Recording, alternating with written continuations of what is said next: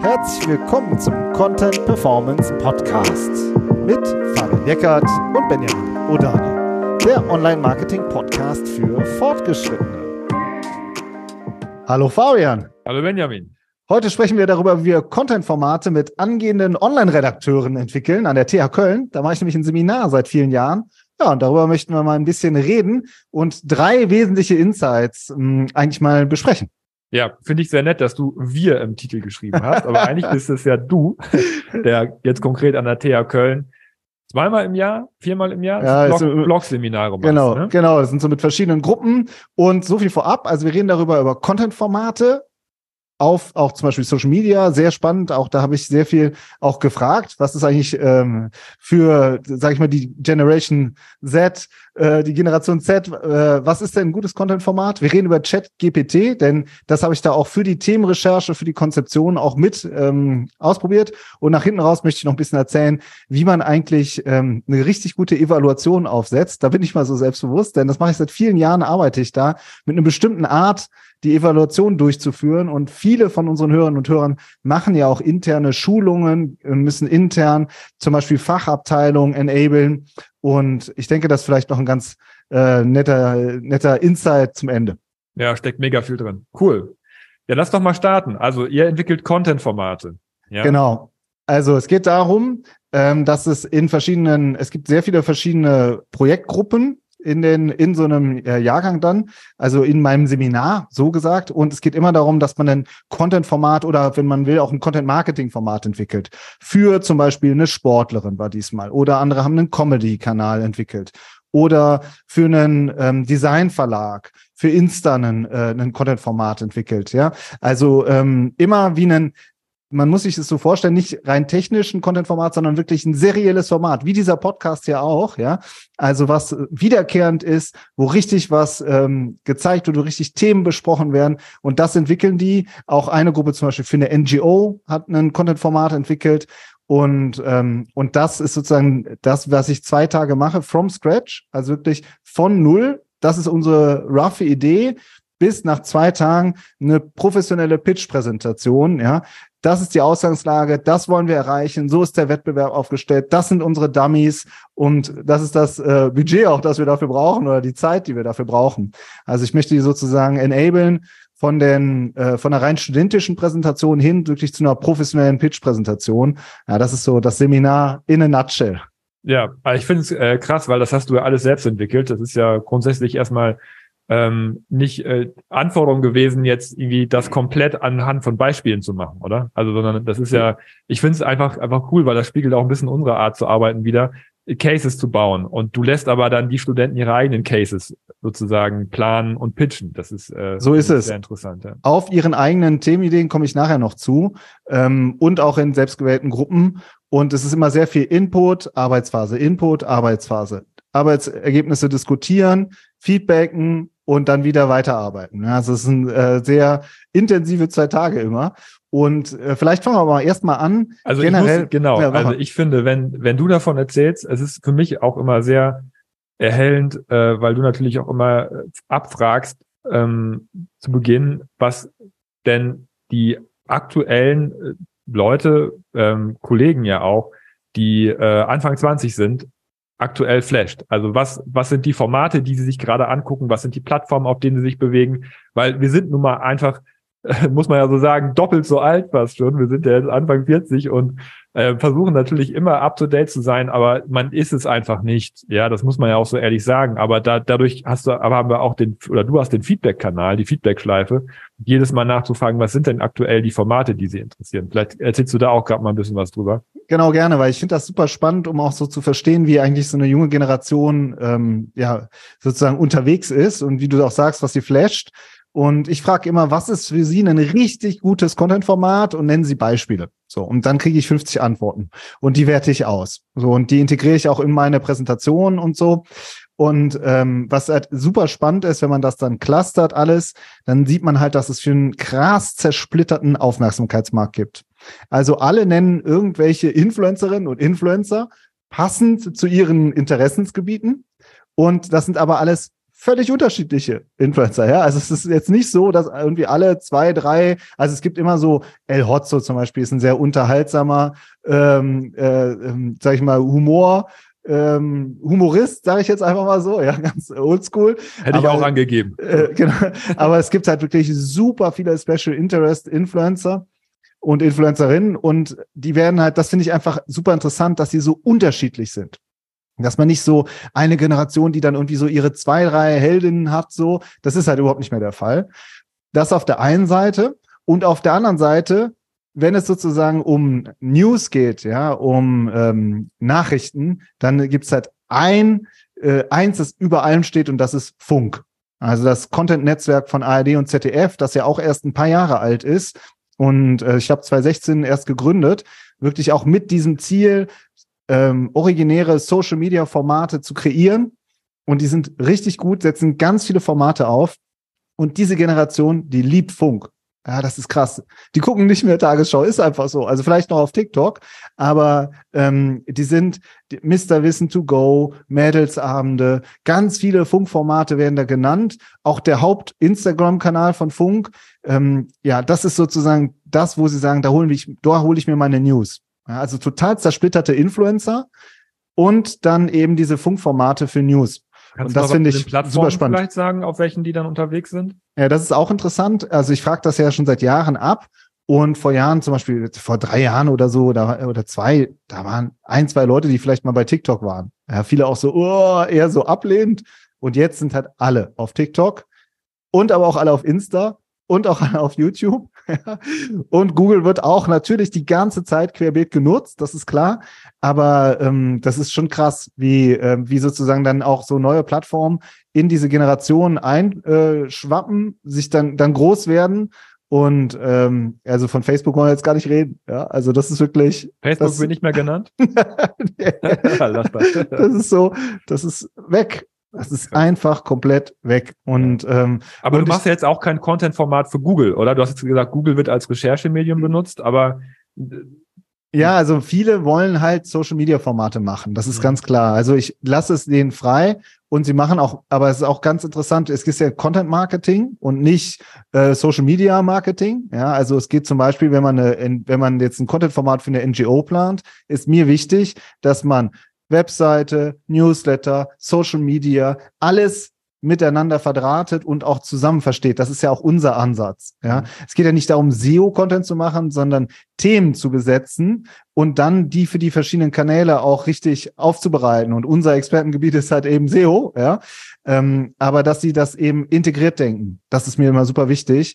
Wenn du natürlich jetzt ein TikTok-Format für eine Sportlerin entwickelst, hat zum Beispiel ähm, eine Gruppe gemacht, klar, dann ist das ein sehr ähm, in sich geschlossenes Projekt. Aber wenn du eben eine gesamte Website betrachtest, ähm, eine Gruppe hat zum Beispiel auch für eine Weiterbildungseinrichtung ähm, äh, ein Content-Format entwickelt und dann geht es natürlich schon darum, wie können wir das jetzt auf allen Plattformen machen. Also es ist, ich halte das bewusst sehr offen, ist auch ziemlich anspruchsvoll, dann immer noch zu gucken, dass äh, sozusagen, dass es nicht komplett zerfasert und dass am hinten, nach hinten raus wirklich noch ein richtig guter Pitch rauskommt. Ähm, ja, aber das ist so generell erstmal, was den Aufmerksamkeitsmarkt angeht. Und das zweite ist, was ich super spannend finde, ist, was ist, macht denn ein richtig gutes Content-Format aus? Also so ein serielles Format. Ja, und da kommen halt einfach ein paar Kriterien immer und immer wieder. Erstes Kriterium, Grundinteresse muss vorhanden sein. Ich interessiere mich für Outdoor, für Kampfsport, für Kochen, für Mode, egal. Irgendein Bereich und da suche ich mir dann meine Kanäle. Und es gibt aber auch super Special Interest inter, äh, ähm, Sachen. Also ich sag mal, ich interessiere mich für Tauchen in Hawaii und für Nachhaltigkeit. Und deswegen folge ich diesem Tauchlehrer in Hawaii, der immer Videos macht auf TikTok, wie er Müll aufsammelt im, äh, im Ozean.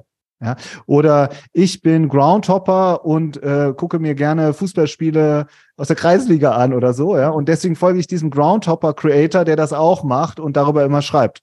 Also, das ist so, das sind wirklich super ähm, Special Interest Themen, die dann aber in der Nische dann doch wieder erstaunlich groß sind. Ja, und du also, musst dich ja auch damit identifizieren dann. Ne? Also total. du hast gerade gesagt, also Nachhaltigkeit, äh, Fußball auf Kreisliganiveau, das ist ja auch, äh, das, das, das schwingt ja auch eine, eine Haltung mit. Ja? Total. Also die ja. muss ja auch wiedergespiegelt werden. Ne? Das ist ja nicht nur genau, das Thema ist, an sich. Ja. Genau, da geht's dann mhm. geht's noch direkt um ein paar mehrere Kriterien, ein paar weitere Kriterien. Und was du jetzt sagst, würde ich auch gerne drau gleich drauf eingehen, aber vorher vielleicht noch.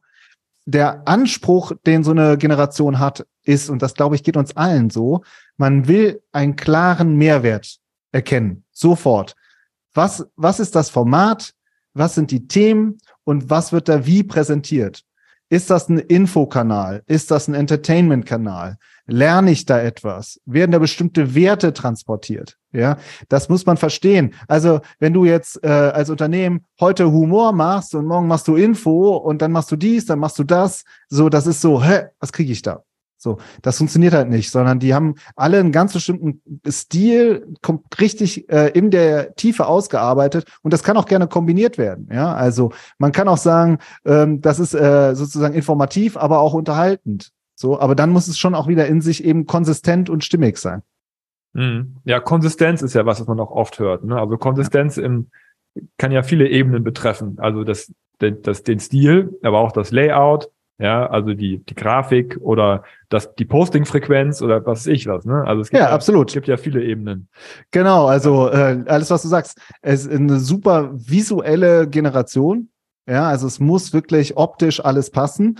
Und Posting-Frequenz fand ich auch super interessant. Da haben zum Beispiel ähm, hat jemand gesagt, äh, ich gucke mal gerade hier nochmal in die, in die, äh, in die Antworten. So, es sollen regelmäßig neue Inhalte veröffentlicht werden, ja, so dass ich auch einen Grund habe, dem Format zu folgen. Aber die Frequenz sollte auch nicht zu hoch sein, dass ich vom Content erschlagen werde.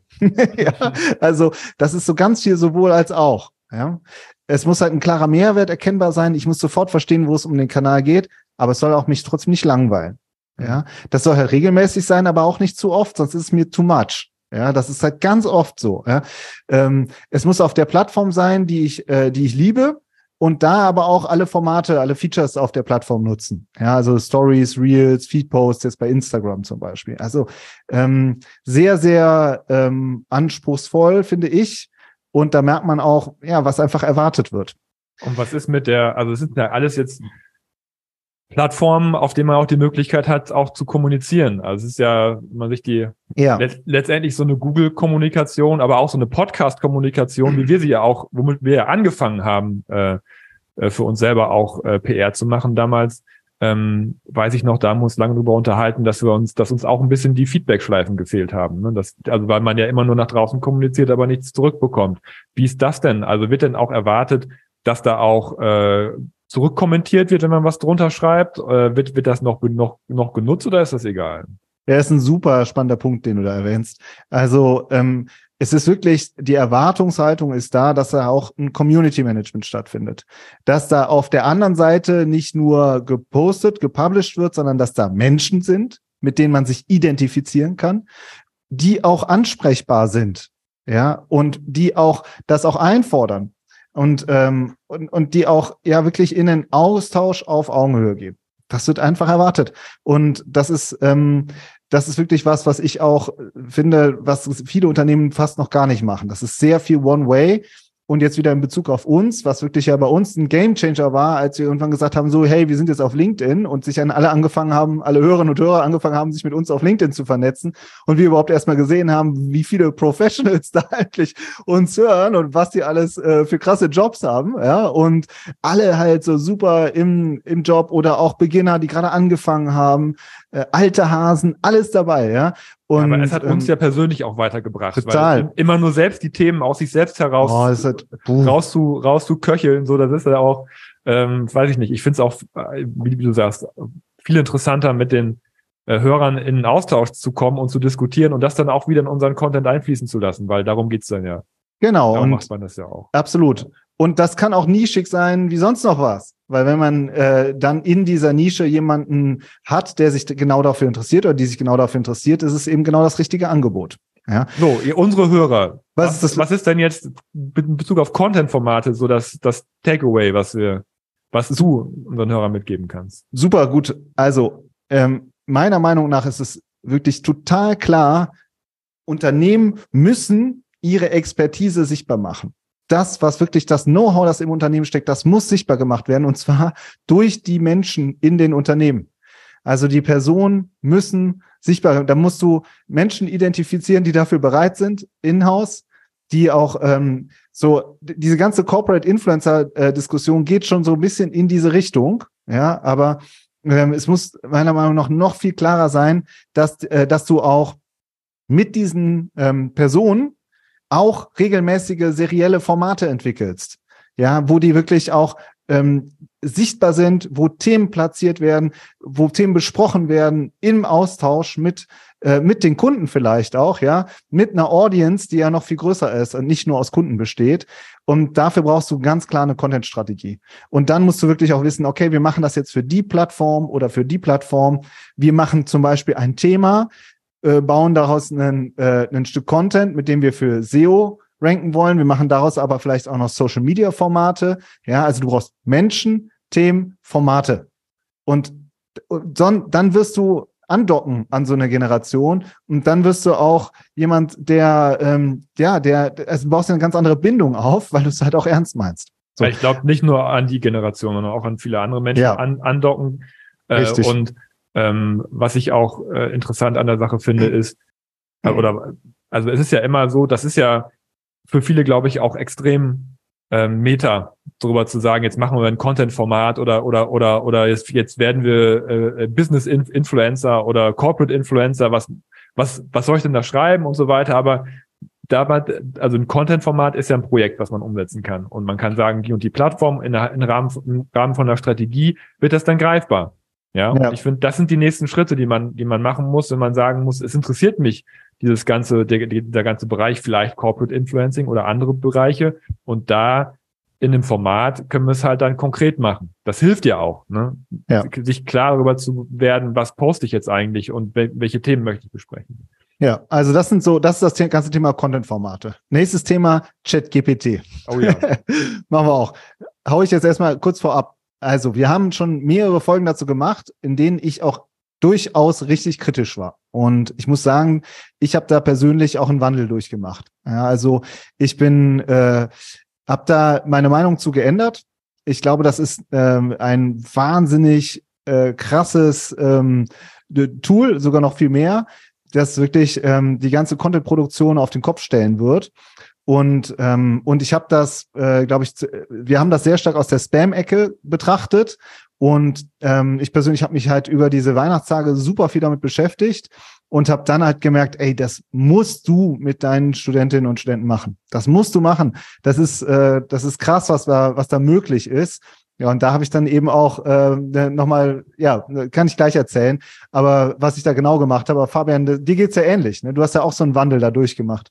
Ja, das waren sehr hektische Weihnachtsferien, muss ich sagen, weil äh, weil natürlich dann, als wir dann aus, ein bisschen aus unserem Workload rausgeplumpst sind, wie das ja immer so ist, und man anfängt, sich über solche Dinge halt auch mal ein bisschen mehr Gedanken zu machen und auch ein bisschen Zeit und Ressourcen dafür hat, muss ich sagen, ging es mir ähnlich. Aber ich würde sagen, ähm, um das jetzt nicht zu sprengen, da machen wir bestimmt die nächsten Wochen noch einige Podcast-Folgen dazu, um das Thema mal insgesamt ein bisschen mehr aufzuarbeiten. Da steckt eine ganze Menge drin. Und da könnt ihr von uns auch noch ein bisschen was erwarten, was, was dazu kommt, weil da ähm, das ist wichtig, sich damit auseinanderzusetzen, denke ich. Und ich finde es total cool, dass du das an der Uni direkt gemacht hast, sozusagen, wie, wie, wie wir ja sonst immer auch immer arbeiten, es an der Praxis auszuprobieren und mit anderen Menschen, die genauso pro, professionell die Sachen halt auch besprechen wollen, wie wir das auch zu besprechen. Deswegen würde ich sagen, erzähl doch erstmal, ähm, vielleicht äh, hat das denn jemand von den Studenten schon ausprobiert oder haben die damit schon gearbeitet? Ja, da hatte ich echt Glück. Also ich habe das jetzt im, in der Januargruppe habe ich das gemacht und da hatten es erst zwei ausprobiert von 20 so ungefähr. Also das war das ist natürlich ziemlich eingeschlagen. Ja, alle hatten schon was davon gehört, keiner hat das richtig getestet und dann habe ich das eingesetzt in einem bestimmten Teilabschnitt im Seminar und zwar wo es um Brainstorming geht, Themen Brainstorming. Wie kann ich jetzt ganz schnell ganz viele Themen brainstormen und ähm, äh, und von da aus sozusagen, dass ich die sozusagen diese ganzen Themen dann bewerte und wieder priorisiere und dann nach hinten raus eben dann einen Redaktionsplan zum Beispiel entwickle. Das ist ein Beispiel. Und, ja, also wir haben dann, das ist eben das Spannende, also ähm, wenn du jetzt, also einer wollte zum Beispiel einen Comedy-Channel aufbauen. So. Und ähm, dann kannst du jetzt sagen, äh, ChatGPT, nenn mir lustige Comedy-Themen. So, und dann kommt halt wirklich nur langweiliges Zeug bei raus. So, das ist ja normal, weil die Frage ist halt auch ziemlich allgemein. Das ist aber das, auch Teil der Kritik, die auch so häufig geäußert wurde. Ne? Total, auch von mir. Also, ja. dass man sozusagen, dass die Antworten so generisch und allgemein sind und so. Was ich dann zum Beispiel gemacht habe, ist, ähm, ich, wir haben gefragt, so, was ist denn wirklich der, ihr Nordstern? Was ist der Top-Influencer, den Sie richtig cool finden? Äh, der Comedy-Influencer. Ja, der. Dann habe ich dann die zehn Überschriften aus TikTok genommen, die äh, alle über eine Million Views hatten und habe gesagt, hier hast du als Inspiration zehn Themen. Ähm, nenne mir zehn neue Themen, die ähnlich sind oder zehn weitere Themen auf Basis dieser Beispiele. Und dann kommen natürlich ganz andere Sachen raus. Da kommen super viele lustige Themen raus. Also ich fand, da waren noch in den zehn weiteren waren drei oder vier dabei, wo ich so gedacht habe, boy, dazu wäre jetzt ein cooler 30-sekündiger TikTok-Sketch echt cool. Ja. Mhm. Und das ist dann der Einstieg. Und auch nicht das Ende. Das muss man sich auch immer klar machen. Das, da kann ja, dann kann man ja sagen, auf dieser Basis mache ich jetzt hunderte Prompts, hunderte Anfragen und verfeiner das immer mehr und sortiere das immer weiter aus und gehe da immer tiefer rein. Hm. Also ich glaube, der große Fehler ist echt, dass man nur ein oder zwei Anfragen reinkippt und dann sagt, äh, das war jetzt aber langweilig. Und die große Stärke ist ja, dass es, dass das, dass du ein Gespräch aufbauen kannst und dass die ähm, die vergangenen äh, Eingaben ja auch, dass dass sich das Tool das merkt und du dann sozusagen richtig in die Tiefe reingehen kannst. So. Hm. Ja, das, das, ist sind, nur ein ja. Beispiel von vielen. Ja, finde ich, ja, finde ich geil. Also es ist ja so ein bisschen äh, vielleicht ja doch noch einen ganz kurzen Ausflug in unsere Weihnachtsferien und ja, gerne. Chat, Chat GTP, weil das das passt jetzt gerade so gut, weil das sind die beiden Richtungen, in die wir uns unterschiedlich diesem Thema genähert haben, ohne uns abzusprechen, weil ich habe mir nämlich die die API angeguckt, viel die äh, Schnittstelle, äh, über die man mit mit äh, mit OpenAI beziehungsweise ChatGTP kommunizieren kann äh, und ähm, das, was du, dieses Anlernen, was, was du über die Prompts direkt gemacht hast, das kann man halt auch über die Schnittstelle direkt auf den Korpus anwenden. Man kann das, das Modell trainieren mit eigenen Daten, um es schneller zu machen, um die Ergebnisse besser zu machen. Und ähm, das ist natürlich mindblowing. Ja, also wenn man äh, das ist auch, das, das, das sprengt auch die ganze Diskussion, was kriegt denn hier für generische Antworten? Ist klar, dass man generische Antworten kriegt, weil das das Ding ja sich auf einen bestimmten Korpus erstmal trainiert hat. Aber man man hat halt als Unternehmen oder als ganz, ganz egal als wer, auch als Content-Produzent die Möglichkeit, eigene äh, Trainingsdaten da rein zu tun. Ja, und das heißt, das in Kombination mit dem, was du sagst, dass man, dass man konkrete Prompts stellt, das macht das die Sache natürlich äh, äh, extrem disruptiv, würde ich also schon sagen. Ja. Nochmal zum Verständnis. Jedes Unternehmen kann seinen eigenen Korpus entwickeln. Ja. Ja. Genau. Und, und dann, und, und dann trainieren, dann das Modell anschließen und dann darauf trainieren. Ja. Das heißt, es geht eben darum, auch was habt ihr in euren Unternehmen für eigene Daten und wie könnt ihr Ne? Aber lass das mal in einer eigenen Folge machen. Ja, also machen das ist, das, äh, das ist groß, das, das, Thema. Wir sind jetzt ja. gerade an der TH Köln und, ja. ihr, und ihr Super. besprecht es auf der Prompt-Ebene. Und das ist, finde ich, äh, allein das ist schon natürlich äh, super wertvoll, wenn man aber, was, aber trotzdem finde ich man, was ja, man würdest du denn sagen? Wie ist denn der Content und die Qualität, die dann dabei rauskommt? Also ja, habt ihr damit arbeiten können? Das ist sehr spannend. Das ist auch das, woran ich gerade noch ähm, ähm, arbeite. Also in dem Seminar selbst muss man ganz klar sagen, das ist echt, die Diskussion ist explodiert. Ja, also es kommen sofort alle Fragen äh, Quellen, Urheberrecht, wird mein Job ersetzt, was mache ich jetzt in Zukunft, schreibe ich überhaupt noch? Das war eine riesende Debatte, die dann losgegangen ist, so dass man eigentlich auf der Projektebene gar nicht mehr so viel Chance hatte, ähm, da auch noch, man hätte da auch zwei Tage drüber reden können. Ja, also das war ja nur ein ganz kleines Element, was ich auf die Schnelle auch eingebaut habe. Und ähm, aber meiner Meinung nach stellt das die Contentproduktion wirklich auf den Kopf. Was die Konzeption angeht, was das Schreiben angeht, was den Stil angeht. Man kann ja auch ganz viel am Stil arbeiten. Ja, man, dann kriegst du eine, kriegst du so eine, so eine, das, die haben, also ChatGPT hat ja quasi so eine, ich nenne es jetzt mal so eine Behördensprache, ja. Die ist ja sehr äh, nüchtern.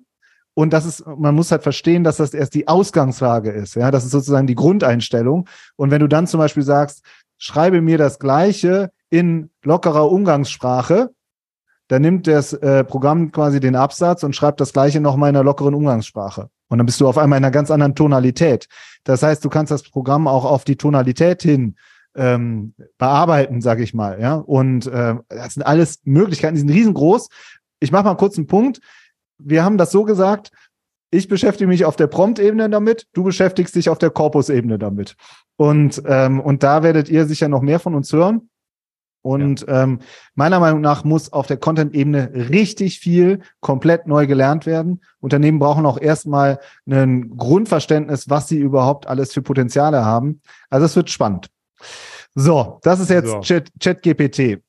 So, jetzt sind wir schon ziemlich weit. Jetzt machen wir noch äh, zum Abschluss das ganze Thema Lehre. Das ist vor allen Dingen für alle, die selber auch Wissen weitergeben müssen, wollen, ja, dass die das regelmäßig machen. Und ich habe da eine bestimmte Art, die Evaluation durchzuführen. Ähm, das klingt jetzt erstmal sehr technisch, ist aber meiner Meinung nach einfach eine grundsätzliche Herangehensweise, wie man eigentlich sich selbst auch versteht als Dozent oder als Lehrbeauftragter. Und da würde ich gerne noch ein bisschen zum Abschluss drüber reden. Aber das Ziel ist, dass du deine Seminare dadurch verbessern möchtest, oder? Ja, also mein Anspruch ist eigentlich, ich möchte das beste Seminar, das beste Seminar halten, äh, sozusagen, ähm, ähm, das ich geben kann. Und, ähm, und daran will ich auch über Jahre arbeiten. Und ich will das systematisch verbessern auch wirklich auf so einer ganz kleinen Ebene, dass ich auch sage zum Beispiel, äh, da haben wir den Slot, wo wir zum Beispiel jetzt Brainstorming machen, da tausche ich jetzt die Methode aus, zu was führt das nach hinten raus. Ja. Und zwar, was ist mein Tool? Ich beschreibe das einfach mal so, ja. okay, Fabian? Also, ihr kennt ja so einen Evaluationsbogen. Das ist für viele auch echt nur so ein Wisch, ja, weil du halt natürlich ganz viele Kreuzchen machen musst. Und aber nach hinten raus ist es super spannend, weil da gibt es zwei freie Textfelder. Und ich mache es immer so, dass ich diese Evaluationsbogen auf Papier, ist auch ein bisschen oldschool, ja, ähm, ich lasse mir das auf Papier ausgeben oder vorher geben, die leeren Bögen.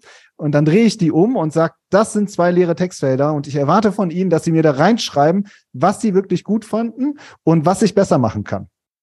Also ich äh, fordere qualitatives Feedback ein und ich sag dir, das ist echt ungemütlich, mhm. weil du machst halt ein Seminar, du gibst echt dein Bestes und nach hinten raus kriegst du dann auch trotzdem 50 Kritikpunkte. und das ist aber super ergiebig, weil man das halt clustern kann, auswerten kann und sich dann genau überlegen kann, okay, das nehme ich, übernehme ich jetzt, das werde ich ändern und, ähm, und damit arbeiten. Das ist der erste Schritt. Das ist der erste Schritt. Das ist wichtig. Das ist nicht das Ende, sondern das ist der erste Schritt. Denn diese Antworten, die screenshotte ich und dann baue ich die ähm, in meine Begrüßungsfolien im nächsten Jahrgang wieder ein und sag, alles, was ich hier entwickelt habe, basiert auf dem Feedback der vorherigen Jahrgänge.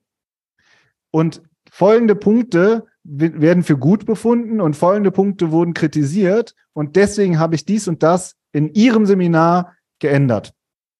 Das heißt, transparent. ich cool. baue immer genau ein, was ich überhaupt geändert habe. Das interessiert auch die Leute.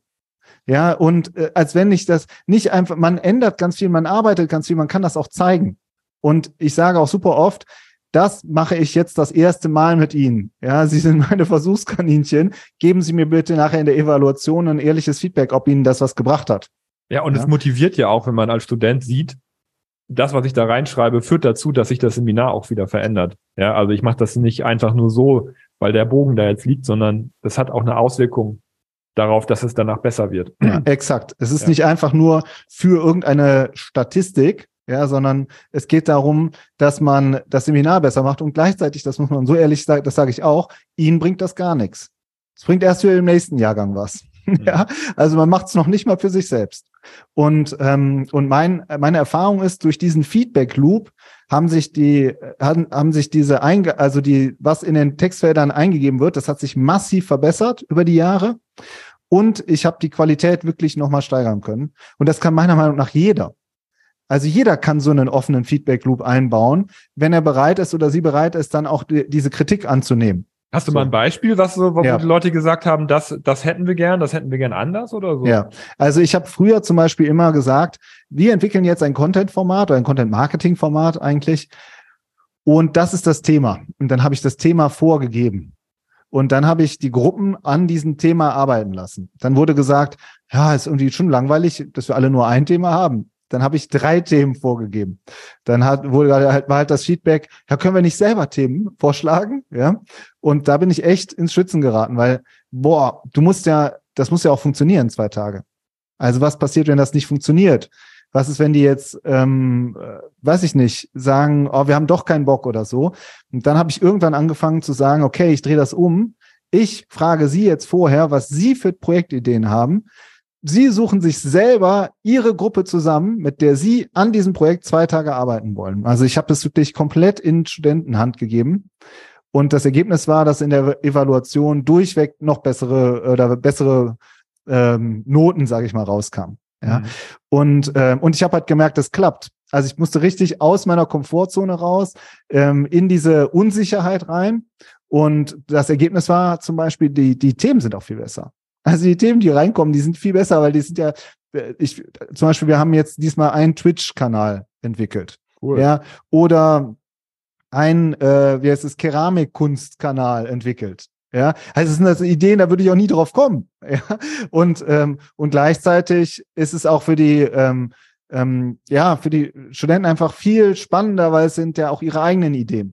So, das ist ein ähm, ein Beispiel davon, was ich verbessert habe und gleichzeitig ähm, sage ich auch oft, ähm, also zum Beispiel, ich habe immer so eine Brainstorming-Methode und die Brainstorming-Methode wird immer gut in der Evaluation ähm, bewertet die wird oft hervorgehoben, explizit. Ähm, das ist 635-Methode, heißt die. Ähm, also ist egal, muss ich jetzt nicht vertiefen, aber die wird explizit erwähnt, positiv. Und dann habe ich jetzt zum Beispiel in dieser Gruppe gesagt, ich habe eine Brainstorming-Methode, die all ihre Jahrgänge vorher wirklich gut fanden und ich habe die jetzt trotzdem weggeworfen. Und wir machen stattdessen Chat-GPT. So, ja. Also nur weil etwas ganz gut wird, heißt äh, gut bewertet wird, heißt jetzt nicht, dass ich das jetzt dann immer weitermache sondern man hat auch trotzdem die Freiheit, ähm, was auszutauschen. Ja, es ist jetzt nicht so, der Feedback Loop ist keine, ähm, ähm, keine Pflicht oder kein Zwang soll er auslösen, sondern der soll einfach nur gucken, dass ich möglichst nah dran bin. Das ist so mein, ähm, ja, meine Art, damit umzugehen. Mhm. Ja, also ähm, wenn ich so früher an, an, unser Studium zurückdenke oder an Mainz oder so, dann muss ich sagen, da ging es oft äh, so, dass sich da vorne einer hingestellt hat und erklärt, wie die Welt funktioniert. Das scheint wohl nicht, nicht so ganz mehr der aktuelle Stil zu sein, wenn man ein gutes Seminar machen will, oder? Weiß ich nicht. Also ich glaube tatsächlich, also das ist meine persönliche Sichtweise, ist, dass der allwissende Dozent, die allwissende Dozentin, dass das dieses Modell, diese Vorstellung wirklich der Vergangenheit angehört. Mhm. Also dafür ändert sich einfach zu viel zu schnell. Nehmen wir an, ChatGPT, TikTok, ja, also da kommt ja, als wenn damit, als wenn dann jetzt Ende wäre. Ja, also ich weiß jetzt schon, wenn ich das das nächste Mal mache, ist ja wieder ganz viel passiert. Und ähm, ich für mich persönlich ähm, habe mir vorgenommen, äh, selbst auch immer lernen da zu bleiben. Ja, und ähm, und das ist eigentlich auch meine Grundmotivation, morgens ins Büro zu gehen, ja, immer wieder sich offen den Fragestellungen zu nähern, äh, die wir jeden Tag auch mit unseren für unsere Kunden bearbeiten. Mhm. Und ähm, das ist zumindest meine Herangehensweise. Ich mhm. weiß aber, um ehrlich zu sein, nicht, ich habe halt auch die Freiheit, dass ich noch was anderes mache. Das ist jetzt nicht mein Hauptjob. Ja, es kann auch sein, dass wenn du ähm, hauptberuflich Professorin, Professoren bist, dass du noch ganz anderen Zwängen ausgesetzt bist, ähm, die mir vielleicht sozusagen als so freifliegender Lehrbeauftragter egal sind oder um die ich mich nicht kümmern muss. Ich weiß nicht, ich würde jetzt ungern alles äh, sozusagen sagen, dass alles andere schlecht ist, aber das ist zumindest mein persönlicher Ansatz. Ach, das ist ja auch eine persönliche Stilfrage. Also ich finde, das muss man gar nicht bewerten oder, be oder beurteilen. Ich finde das Mindset cool, das ist unser Mindset. Ich muss aber tatsächlich auch sagen, dass, äh, dass der Impuls, Dinge abzulehnen, äh, mit dem Alter offenbar auch ein bisschen steigt. und deswegen genieße ich es total, ähm, dass du da immer wieder frischen Wind von der Uni reinbringst und wir darüber sprechen können und Feedback-Schleifen kriegen. Und äh, ja, ich meine, letztendlich ist es ja auch das, was, was, was viele auch von uns erwarten und was wir selber auch von uns erwarten, open-minded zu bleiben und die Sachen auch immer versuchen, unabhängig anzugucken, äh, in Bezug auch auf Businessmodelle und so. So ist es. Sache ja auch interessant.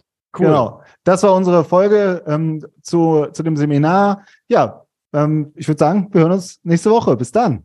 Ciao. Tschüss.